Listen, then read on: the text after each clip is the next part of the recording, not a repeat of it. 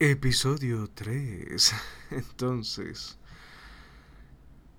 en el anterior capítulo hablábamos y reflexionábamos en relación a las narrativas que se han establecido, se han interpuesto, han generado este diálogo medio tenso en relación a los acontecimientos del año 2019, ¿no? La renuncia de Evo Morales. Y la pregunta que todos nos hacemos es si fue o no fue golpe de Estado. Y la respuesta es bastante simple. Es y no es, y depende finalmente de con qué cristal lo miras. Depende de la narrativa que sigas, depende de lo que tú creas. Ahora, desde luego, desde el análisis político podemos establecer unas categorías que son un tanto más objetivas para poder establecer de manera clara y pertinente si hubo o no hubo golpe de Estado. Eso ya le compete a la academia realizar y bueno, hay que, hay que, hay que hacer investigaciones, es lo más importante en este momento. Entonces hay que establecer y hay que definir claramente qué diablos es un golpe de Estado, cuáles son sus principales características y si realmente lo que ha acontecido el año 2019 encaja o no encaja dentro de un golpe. Pero desde luego quien hace la historia es el ganador.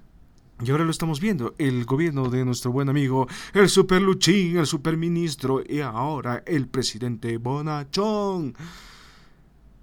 Nuestro buen amigo Luis Arce Catacora, pues acaba de promulgar que el, el, el 18 de octubre, que es el día de su intromisión, el día del que fue elegido como presidente, creo yo. Bueno, la verdad no sé. Finalmente las fechas van y vienen, pero la idea es que finalmente nuestro buen amigo, el ahora presidente Luis Arce Catacora, ha decretado el día, el 30 de octubre, día, es el día de la recuperación de la democracia intercultural en Bolivia. Qué bonito, ¿no? A nosotros nos encantan los símbolos, nos encantan esas macanas, ¿no? Como finalmente el 22 de enero es el día de la fundación del Estado plurinacional y marca el año cero de eh, Evolandia, ¿no? De la llegada de Evo Morales, líder supremo de los pueblos indígenas en este bonito país, medio absurdo, pero bueno. En todo caso, Bolivia es un país que vive de eso, vive de los símbolos. Nos encantan los símbolos, nos encantan estas conmemoraciones, nos encantan estas cosas tan bonitas. ¿Por qué? Porque finalmente el poder político se consolida a partir de símbolos, se consolida a partir de una narrativa, desde luego que sí, que establece que hay un héroe, que hay un villano y que forzosamente el gobierno de turno es el héroe, es el salvador, es el mejor, es el más bonito y es el más lindo de todos los tiempos. Porque así funciona.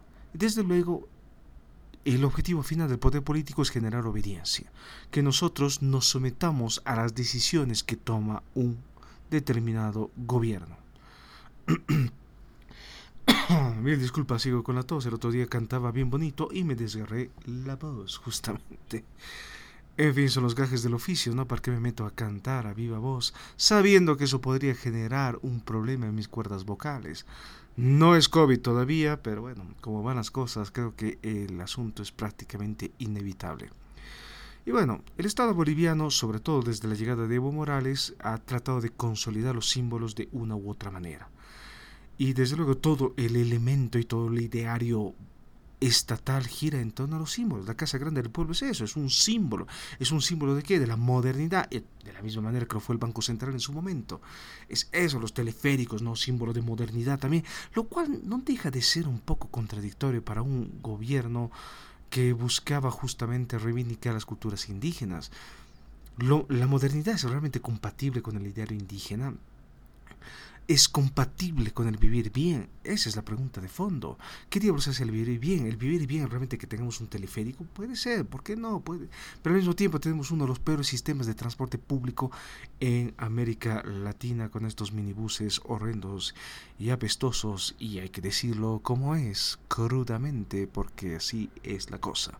En fin, habría que definir también qué diablos es la modernidad, qué diablos es el progreso.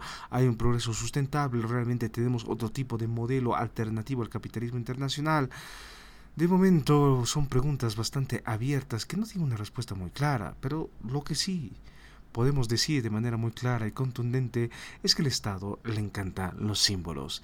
Y desde luego, porque no le quedaba más al gobierno de nuestro buen amigo Luis Arce Catacora, tuvo que traer vacunas. Estamos en medio de una pandemia, la peor crisis sanitaria en la historia, en historia reciente de la humanidad. Es una catástrofe a todo nivel. Esto se está descontrolando porque la gente muere por decenas. Tenemos mil fallecidos solo en el mes de enero. Entonces es una situación total y completamente fuera de control.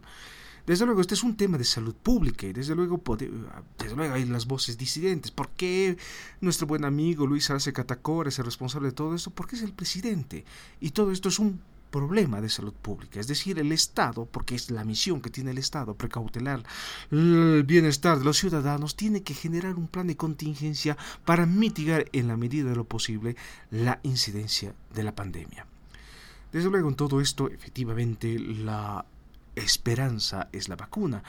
Y nuevamente el gobierno en esa gran habilidad que tiene de comunicación, ¿no? Evo es pueblo, si no es Evo, eh, si no es Evo quién, gobernando, escuchando al pueblo, ¿no? Esa, es una, esa ha sido una frase extraordinaria, muy bien acuñada, realmente demuestra de que efectivamente hay profesionales en comunicación que realmente están haciendo muy bien su trabajo, el Ministerio de la Verdad, trabajando a toda máquina, podríamos decir. Entonces ahora la, el eslogan, la frase que efectivamente el gobierno de Catacora, de Arce Catacora, está propulsando y promulgando en todo momento es la dosis de la esperanza, ¿no?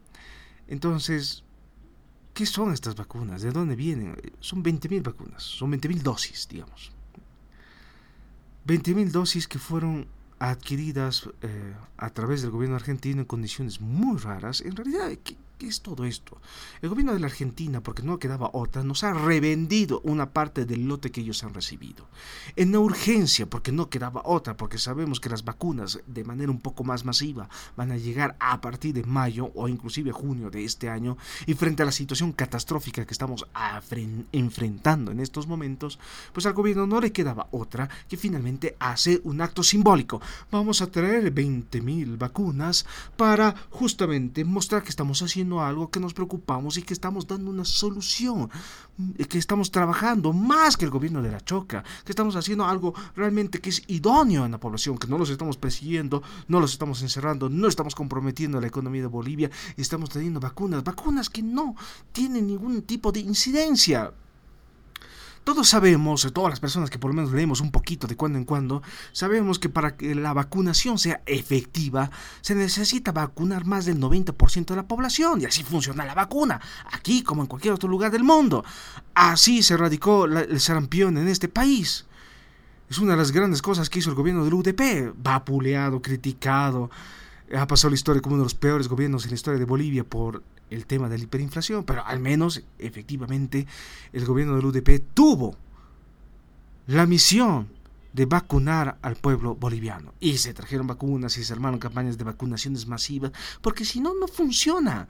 Lo que se está haciendo ahora es simplemente show, es circo político, es campaña y nada más.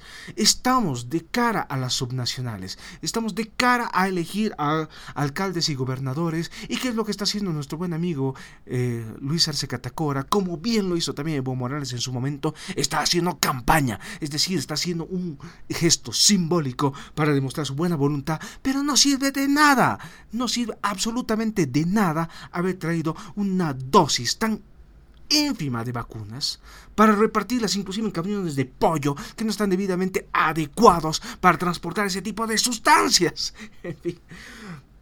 Ah, lo siento, me emociono, pero es que vivimos en un país alucinante. Entonces, claro, Bolivia se jacta de ser una economía pujante, bueno, o se jactaba de ser una economía pujante, de haber salido de la pobreza, de haberse posicionado como un país de ingresos medios, y sin embargo transportamos vacunas en camiones de pollo. Entonces, ¿dónde diablos está el progreso? ¿Dónde diablos está el avance económico?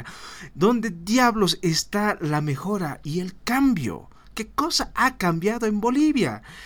El hecho que transportemos vacunas en camiones de pollo demuestra de manera muy clara que seguimos siendo un país pobre y realmente miserable, que no tiene ni siquiera condiciones óptimas para transportar vacunas. Entonces, ¿cómo diablos hacemos para transportar vacunas? Porque o sea, el, el proceso de vacunación, me calmaré un poquito, lo siento mucho, me exaspero, me exalto, pero la situación eh, da para para mucha emoción, para mucha pasión, si ustedes lo quieren. decir, cuando yo estaba pensando en grabar esto, porque efectivamente todo esto de los podcasts tiene un tiempo límite y hay que saberlo administrar, cosa que yo no hice porque no soy un administrador y administro muy malas cosas, me doy cuenta de que efectivamente eh, era bien haber esperado, porque justo el día de hoy, primero de febrero del año 2001, del año 2001, del año 2021, no sé en qué realidad alterna vivo, pero hoy, primero de febrero del año 2021, estalla este problema de las vacunas. Las vacunas han llegado, se ha hecho todo un escándalo, se ha hecho todo un show mediático para demostrar de que el, gobierno, el presidente, se preocupa por su pueblo, que está llevando la vacuna, que está llevando la esperanza, que está llevando la cura. Y desde luego la vacuna no es ninguna cura, inmuniza, pero para que la inmunización sea efectiva se necesitan campañas de vacunación masiva. Bolivia tiene campañas de, vacunación que son permanentes. Entonces, ¿cómo diablos hace para transportar sus vacunas? Hay también laboratorios farmacéuticos en Bolivia. Entonces, ¿cómo diablos hacen para transportar medicamentos? Entonces, ¿qué diablos está pasando? Eh, claro, desde luego lo que pasa, lo, lo, del camión del pollo, de pollos, se da en Trinidad. Y claramente Trinidad es una capital de departamento.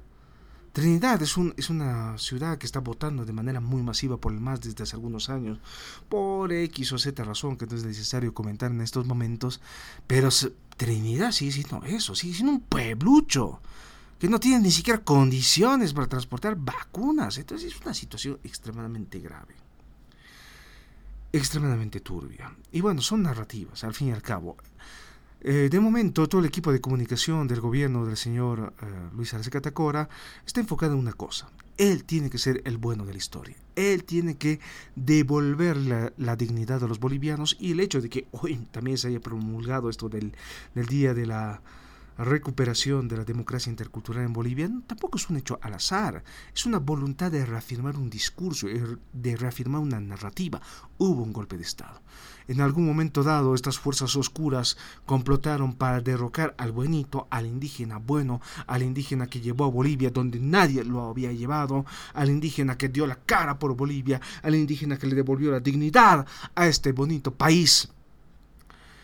Y que finalmente estas fuerzas oscuras no estaban tan de acuerdo y que nunca estuvieron de acuerdo que un indígena gobierne este país y por tanto complotaron con las fuerzas oscuras de la CIA y del imperialismo internacional para derrocarlo de manera vil y ruin. Pero eso es un discurso, más allá de que sea cierto o no. En todo caso habría que analizarlo con un mínimo, con un mínimo de detalle, pero como bien fue establecido la anterior vez, hubo acuerdos. Y eso es lo que desmiente en por lo menos una parte del, este discurso que plantea que hubo golpe de Estado. En un golpe de Estado no hay negociación, es decir, vienes, derrocas, te sientas y listo. A la oposición o al gobierno que ha sido derrocado lo vas a perseguir, lo vas a meter a la cárcel y en último caso lo vas a destruir. Porque esa era la voluntad política de un golpe de Estado, destruir al adversario. Cosa que no acontece eh, durante el gobierno de la señora Yanine Áñez Chávez. No acontece. Se negocia con el MAS, se le da la posibilidad que se reorganice, que se presente a comicios electorales y que gane. Entonces, qué bonito golpe. Es decir, ha sido, ha sido un golpe perpetrado y organizado por gente cretina que no tiene idea de qué diablos es un golpe. Entonces, no sé, eh, me parece que eso es... Eh, eso es jugar con qué, con ingenuidad de las personas. Es cierto, Bolivia es un país en el cual se lee muy poco, Bolivia es un país en el cual se investiga muy poco, Bolivia es un país en el cual la gente sigue noticias por redes sociales, va a seguir las noticias por ahí, por esos mecanismos informales, se va a creer todo lo que ve directamente en las redes sociales y no tiene la suficiente capacidad de análisis para verificar, uno, que la información compartida es fidedigna y dos,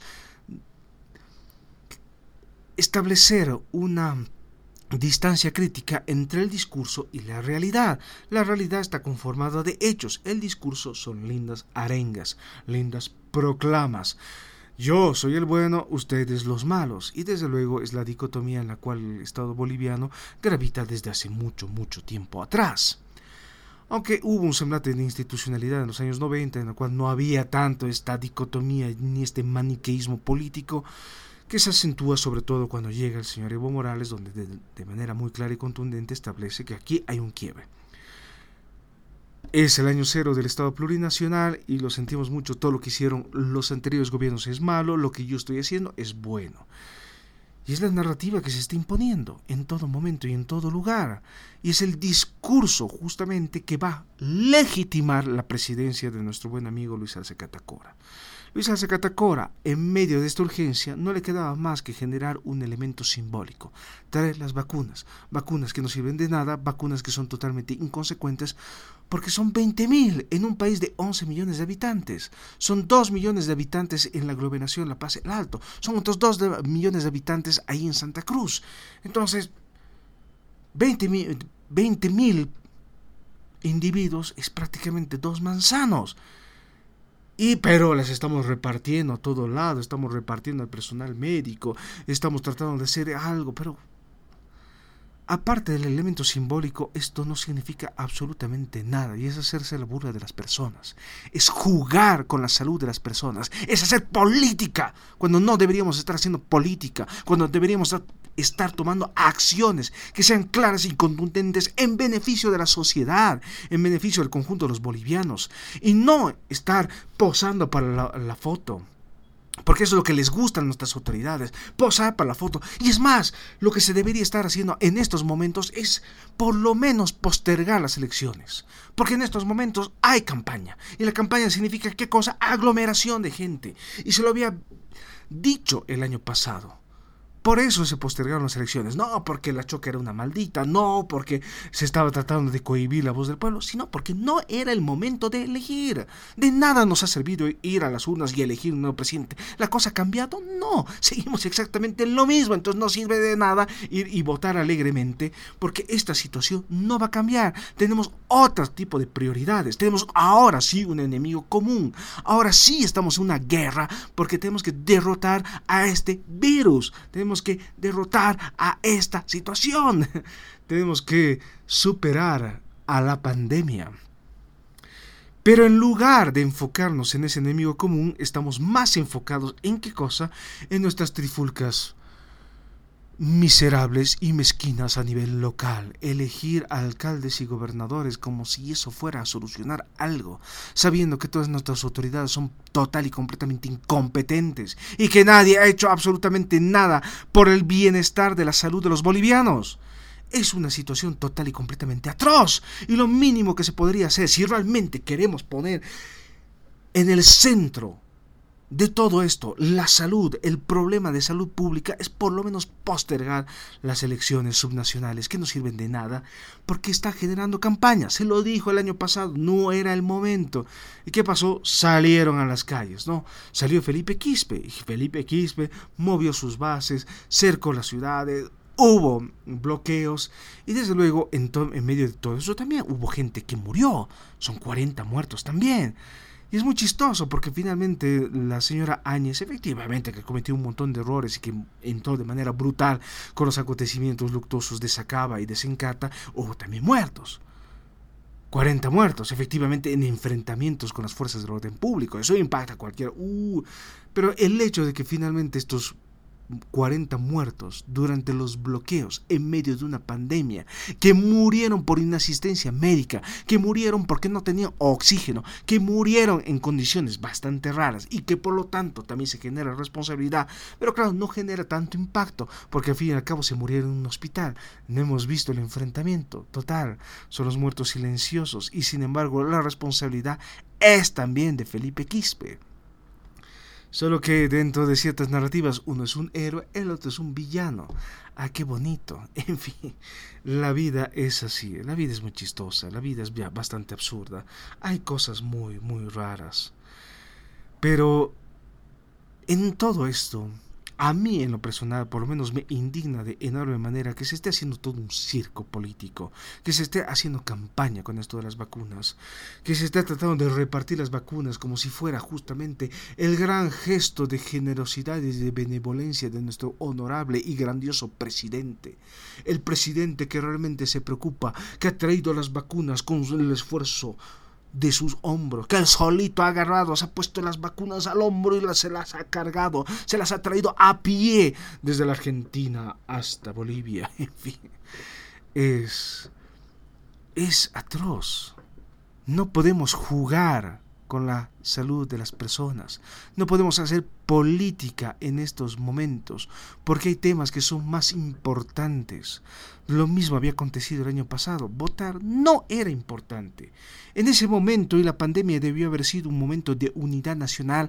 Las fuerzas políticas debieron haberse unido para luchar contra un enemigo común. Debieron haberse unido para generar algo, una respuesta acciones que debía tomar el Estado para mitigar el impacto de todo este despelote. Pero nadie hizo nada, se siguen peleando entre ellos, todo el mundo se tira la pelotita y todo el mundo quiere protagonismo. Ese es el asunto detrás de todo esto. Y eso es simple y llanamente repugnante y vomitivo, y hay que decir las cosas como son, porque así nomás es el asunto. Esta situación es francamente impensable.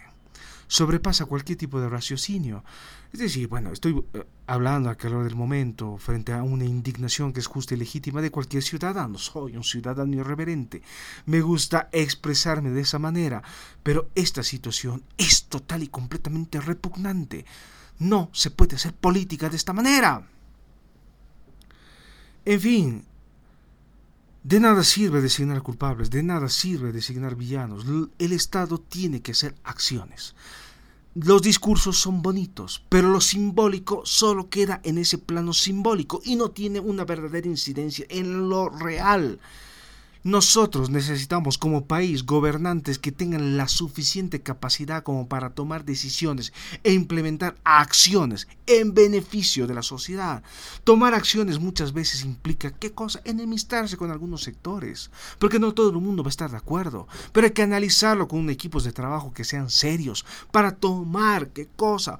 Una decisión política no politiquera, una decisión política que realmente tenga un impacto en la sociedad, un impacto benéfico. Esperemos, cuando menos.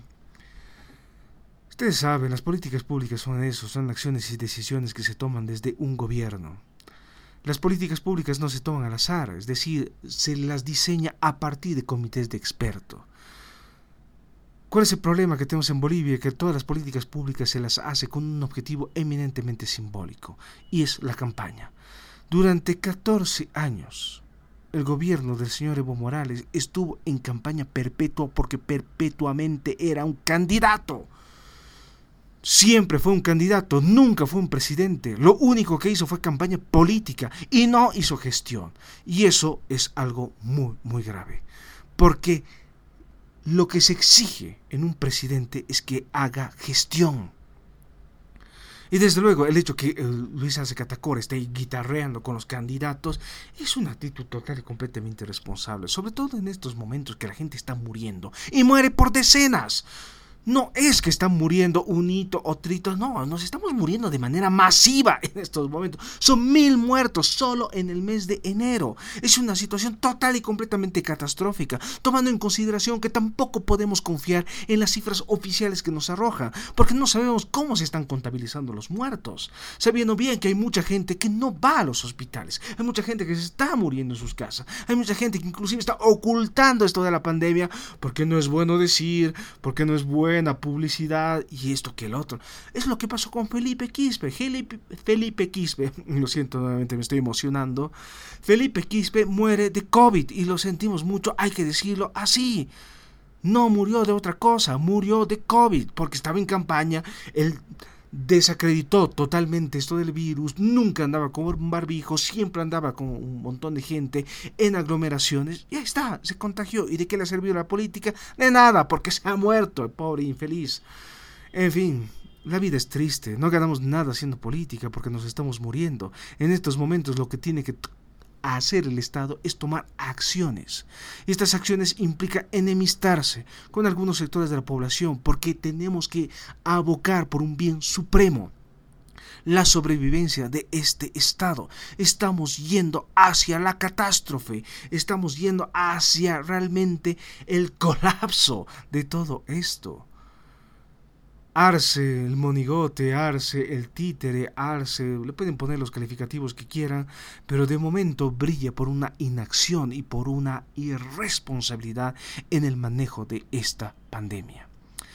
Y es un problema muy serio. Porque si las cosas no se están manejando adecuadamente, ¿cuál va a ser el resultado final de todo esto? Más y más muertes. Ese es el problema. Los individuos son juzgados en función a sus acciones, no por los elementos simbólicos que realiza, no por el hecho que tengamos en, en, nuestro bonito Congreso Nacional, en la Asamblea Plurinacional de Bolivia, un reloj que gira al revés para demostrar lo progresistas y lo interculturales que somos. Y ahí está, pues el otro punto de todo esto. ¿Qué diablos es la intercultural, intercultural, interculturalidad? ¿Qué diablos es en el fondo? Pues nadie sabe porque a nadie le importa. Ese es el punto. Se ha escrito mucho sobre la interculturalidad, que es este diálogo entre culturas, que se establece que ninguna cultura es más, es, más mejor que la otra. se ha escrito sobre eso. Pero ¿cuál es la, la, situación aquí en Bolivia? Seguimos hablando en español, seguimos escribiendo en español, se siguen defendiendo tesis en español. ¿Dónde está lo plurilingüe, lo multicultural? ¿Dónde está este diálogo entre las culturas? Además, el gran problema, y también lo, lo señalé en su momento, es el aymarocentrismo. ¿Dónde quedan las poblaciones quechos? ¿Dónde quedan las poblaciones del oriente boliviano? es bonito hablar de interculturalidad porque finalmente es lo que lo que, lo que, lo que genera simpatía a nivel internacional. Ay, este país tan progresista, ay, este país tan bonito que se preocupa por estos indiecitos con sus ponchitos de colores y sus gorritos bien bonitos, respingados, anda, pintoresco y exótico, lindo, y así nos ven. Y es eso lo que genera simpatía a nivel internacional. ¿Para qué? Para generar proyectos de cooperación, de preservación de la cultura de los, de los pueblos indígenas, para cosificarlos y estudiarlos como si fueran, ¿qué cosa? Bichos de zoológico, en fin. En fin, en fin, en fin, en fin. Esto de la interculturalidad, ¿qué cosa es? Simple y llanamente otro discurso bien bonito. ¿Qué diablos es la democracia intercultural? ¿Hacia dónde hemos avanzado? Desde luego, los símbolos que está manejando el gobierno efectivamente son símbolos indígenas, pero que están opacando justamente el otro lado de la historia, el otro lado de Bolivia, el lado oriental. Y desde luego esto que va a generar nuevamente puntos de tensión. Desde luego hay que seguir hablando de este asunto, que es el todo desde despelote autonomista que surgió con mucha fuerza a partir del 2005, 2006, 2007 y que genera una confrontación con el Estado de manera directa el año 2008. Sí, hay que analizar todo esto, porque justamente es esta corriente autonomista que surge del lado oriental de este bonito país, surge en contraposición a este proyecto indigenista indianista, que es eminentemente andinocentrista. Entonces, es ese problema. Está bien, podemos abogar por un país intercultural, pero utilicemos símbolos que realmente nos puedan que puedan abarcar a todo el conjunto de los bolivianos. De ahí justamente uno de los elementos simbólicos que también generó el gobierno de Áñez es la utilización en los actos oficiales de la flor de Patujú.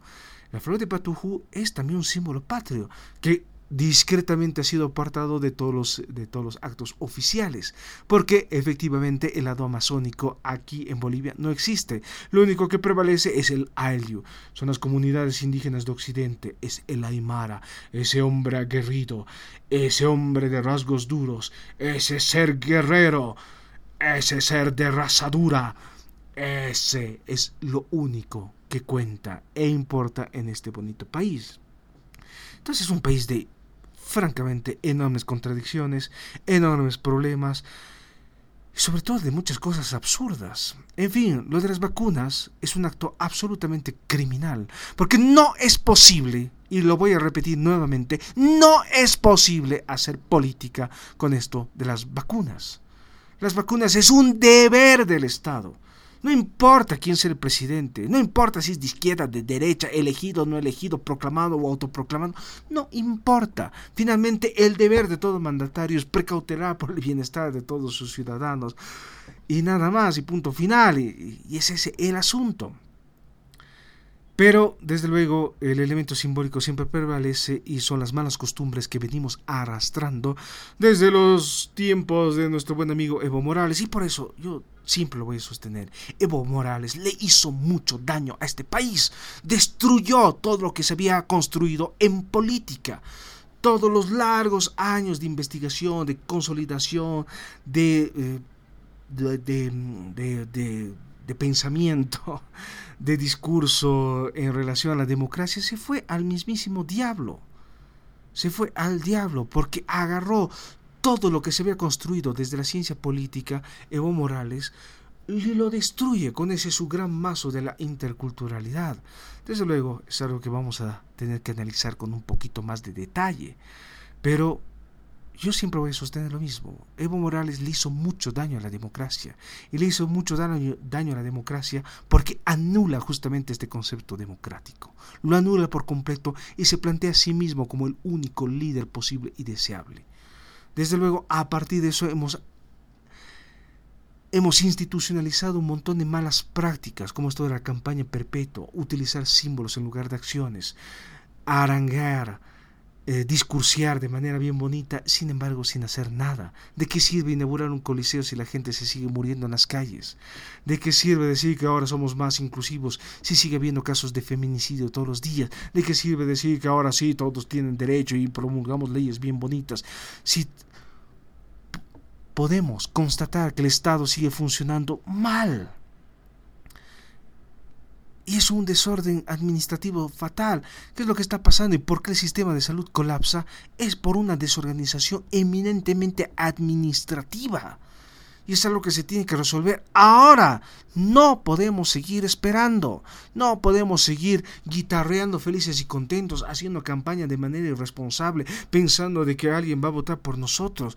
No, este es el tiempo de la solidaridad. Este es el tiempo de la hermandad. Este es el tiempo de unión entre bolivianos.